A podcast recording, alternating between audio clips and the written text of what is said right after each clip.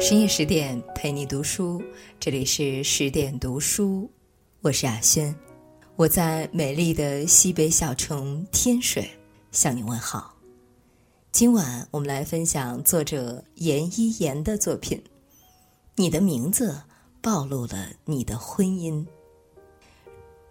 一个人生命里的信息和他的名字所表现出的信息有很大的同步性，这是终南山里一位隐士说的。他还说：“名如其命，命如其名。看一个人的名字，就能看出这个人的生命是什么样子。不信，你看。”一百年前的那个福芝芳，他真的是福芝芳了一辈子，然后在原配和第三者的浪潮中激流勇进，最后享尽祁红之福。上世纪初，北京城一位刚烈女子带着身孕离开了婆家，她发誓再也不回去了，因为与丈夫严重三观不合。几个月后。她在宣武门外产下一名女婴，取名福芝芳。一个单亲妈妈取名那还按族谱来，跟着自己姓，剩下的照着感觉来就是。也许一切真是冥冥注定，福芝芳这个名字仿佛就是天生带着使命来的。这个女婴后来的一生都在极力诠释这个名字的意义。福芝芳自小跟着邻居吴灵仙学习京剧，桑园会、武家坡、二进宫都学得有模有样。他还生得一副天然妙目、正大鲜容的俏模样。一九二一年的一天，京城德高望重的美党要人冯耿光在看了福芝芳的表演后，不仅对他的专业进行了肯定。还肯定了他的另三项能力：一长得不错，二唱得不错，三能生孩子。这集于一身的三项优势，对晚来天欲雪的京剧世家梅家不异于寒冬里的红泥小火炉。原来，梅家少爷梅兰芳的原配夫人王明华已无法生育。先前的两个幼子又全部夭折。对于一个京剧世家而言，血脉传承是万万不能断了的。于是，在谈妥绝不做妾的条件下，福芝芳嫁给了梅兰芳，成了他的二夫人。这一年，他初婚十六岁，他二婚二十七岁。隔着十一岁的年龄差，这个女孩从此开始了四十多年福芝芳的贤内助生涯。故事的结尾已悄悄写在了开头。新婚伊始，男的儒雅俊逸，女的贤良淑静，一对璧人羡煞旁人。一年后，福芝芳就产下一名男婴，为梅家演了子嗣。母凭子贵，原配差不多已形同虚设，而十七岁的福芝芳并不因有儿傍身就得以忘形，她的生存智慧远超越她的实际年龄。孩子出生的第三天，她叫奶妈把孩子抱到原配王明华屋内，算是她的儿子。就这样，在王明华屋内住了一个月。满月那天，王明华把亲手缝制的虎头帽给孩子戴上后，又让奶妈把孩子抱回福芝芳屋内。这一来一往的抱进抱出，看似微小无益，实则为福芝芳打开了另一光明通道。已丧失生子能力的王明华深受感动，他感谢福芝芳这样得体大方。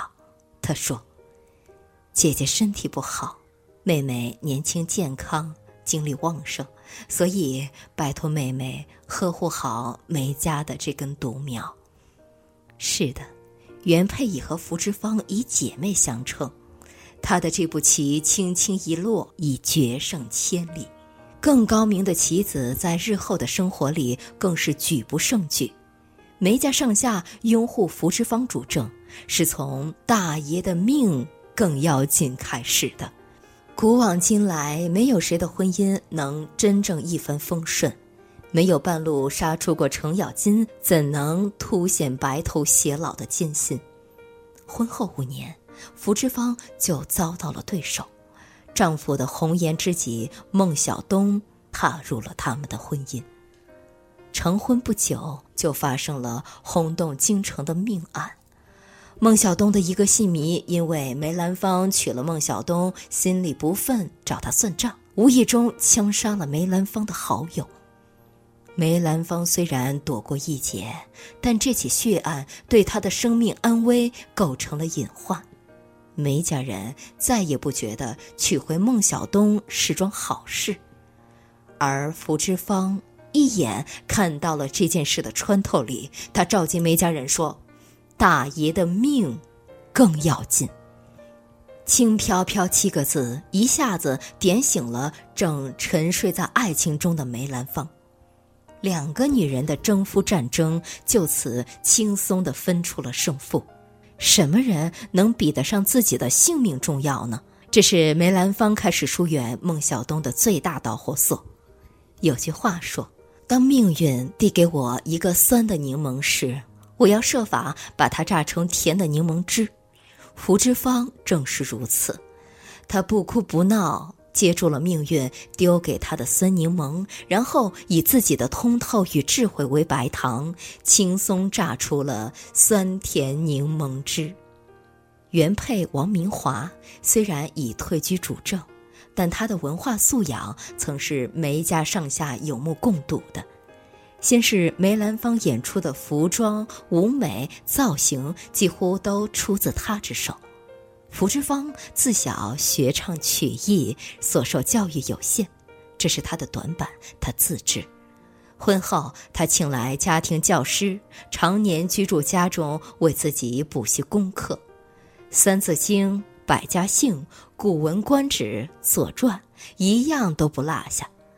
一个人真心想学习，他的进步谁也挡不住。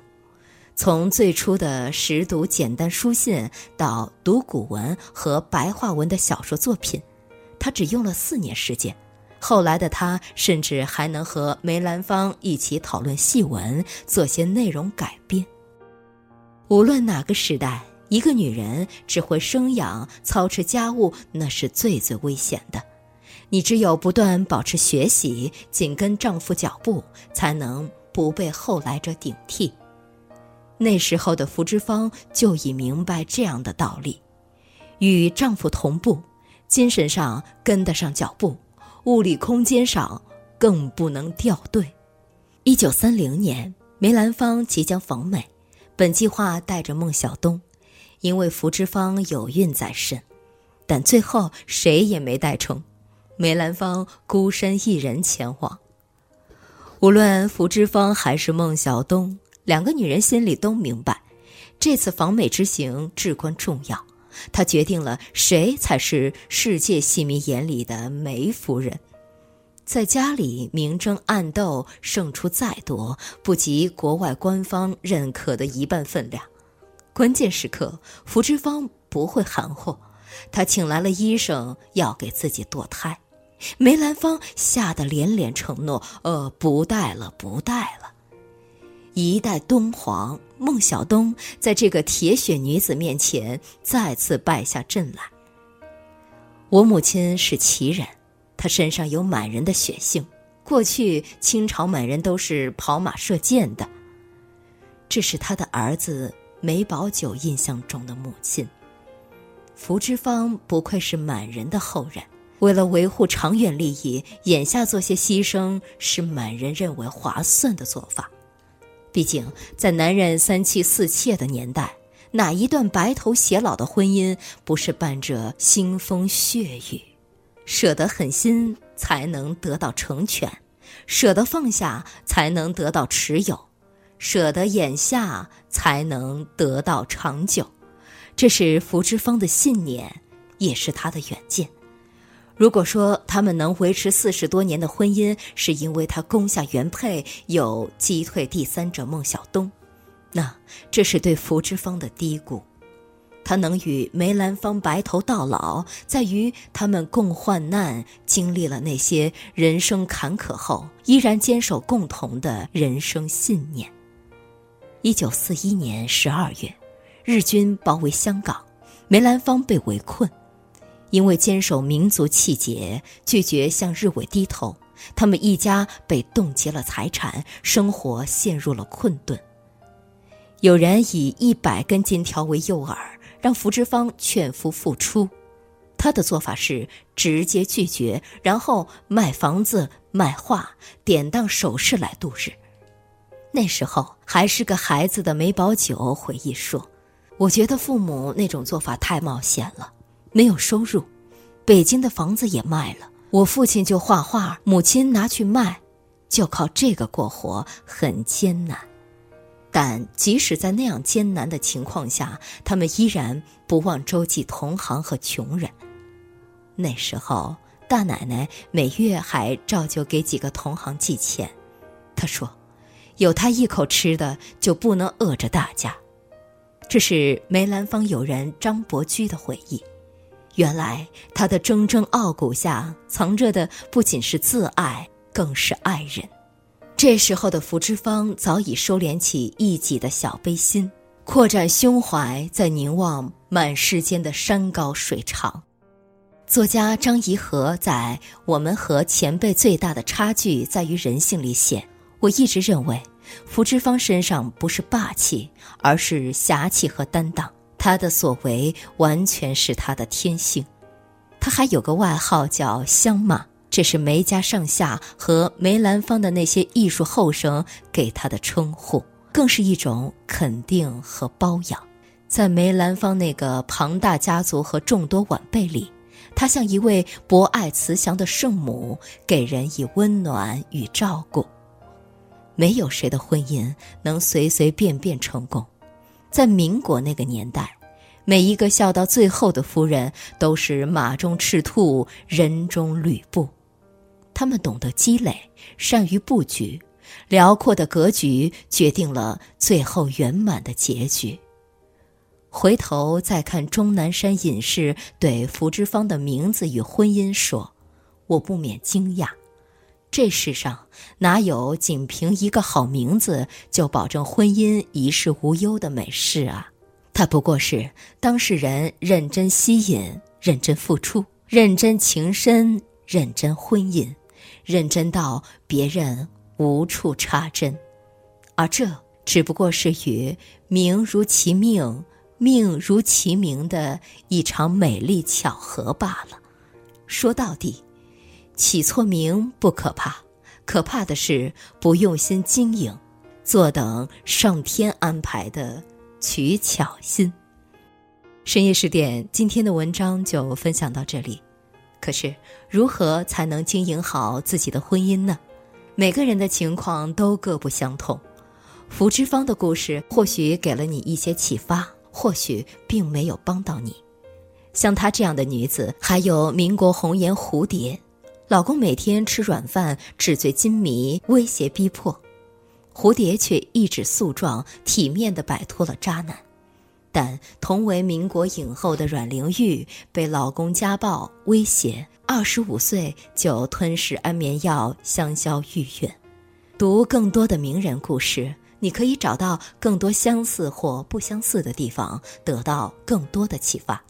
现在十点读书 APP 上线了《蝴蝶传》和《阮玲玉传》这两本书，可以离线免费收听，看看两位民国红颜。对待婚姻的方法到底有何不同，才会导致不同的人生结局呢？长按文章底部十点读书 APP 卡片，识别二维码下载，搜索《蝴蝶传》和《阮玲玉传》即可免费收听。快去手机里的应用商店搜索下载十点读书 APP 吧，搜索“三毛传”即可免费收听。快来和我一起去探索爱情和婚姻的意义吧！